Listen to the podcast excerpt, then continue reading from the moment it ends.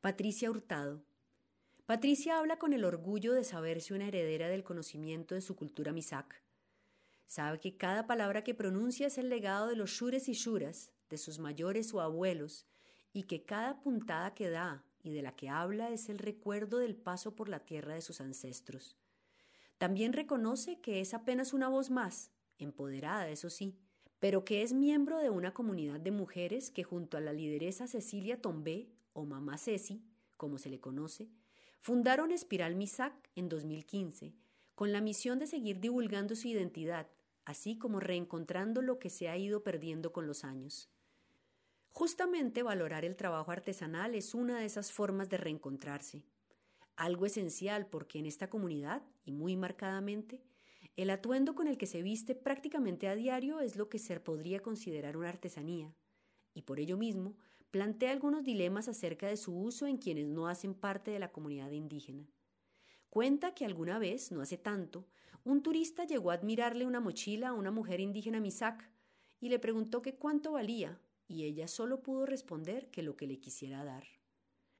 A raíz de eso, inicia esto de empezar a valorar tanto nuestro tiempo como saber la habilidad que tenemos, pues es un don de nuestros mayores, de transmisión de generación en generación, explica Patricia. Parte de este inmenso ejercicio de reconocimiento ha sido sentarse entre ellas a entender que eso que saben hacer tan bien, tejer, es un legado y como tal cuenta una historia que se recuerda cada vez que se sientan a hacerlo.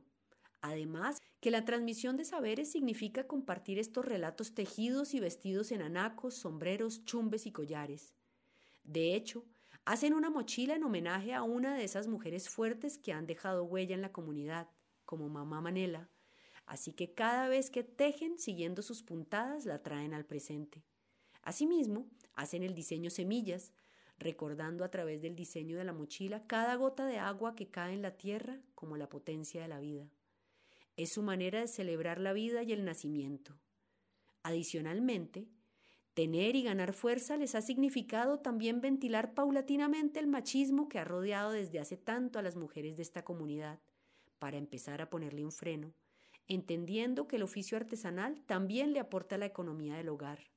Patricia, junto a su esposo segundo Tunubalá, empezando por casa, están intentando cambiar la forma de relacionarse del pueblo guambiano o misak, creando unas relaciones más horizontales entre la pareja.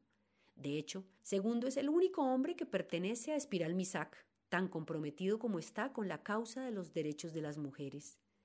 Es así que con este empoderamiento estas mujeres están creando una nueva narrativa de sí mismas y con ello también del departamento del Cauca, a veces injustamente tildado de violento por la fiereza y persecución de la dignidad de sus comunidades indígenas, cuando las violencias que han atacado por años al departamento tienen primordialmente otros orígenes que ellos mismos tratan de derrotar buscando el equilibrio de nuestra relación con la tierra. Espiral Misak lo sabe, por lo cual nos invita a visitarlos y así darnos un caluroso baño de esta cultura pacífica y armónica.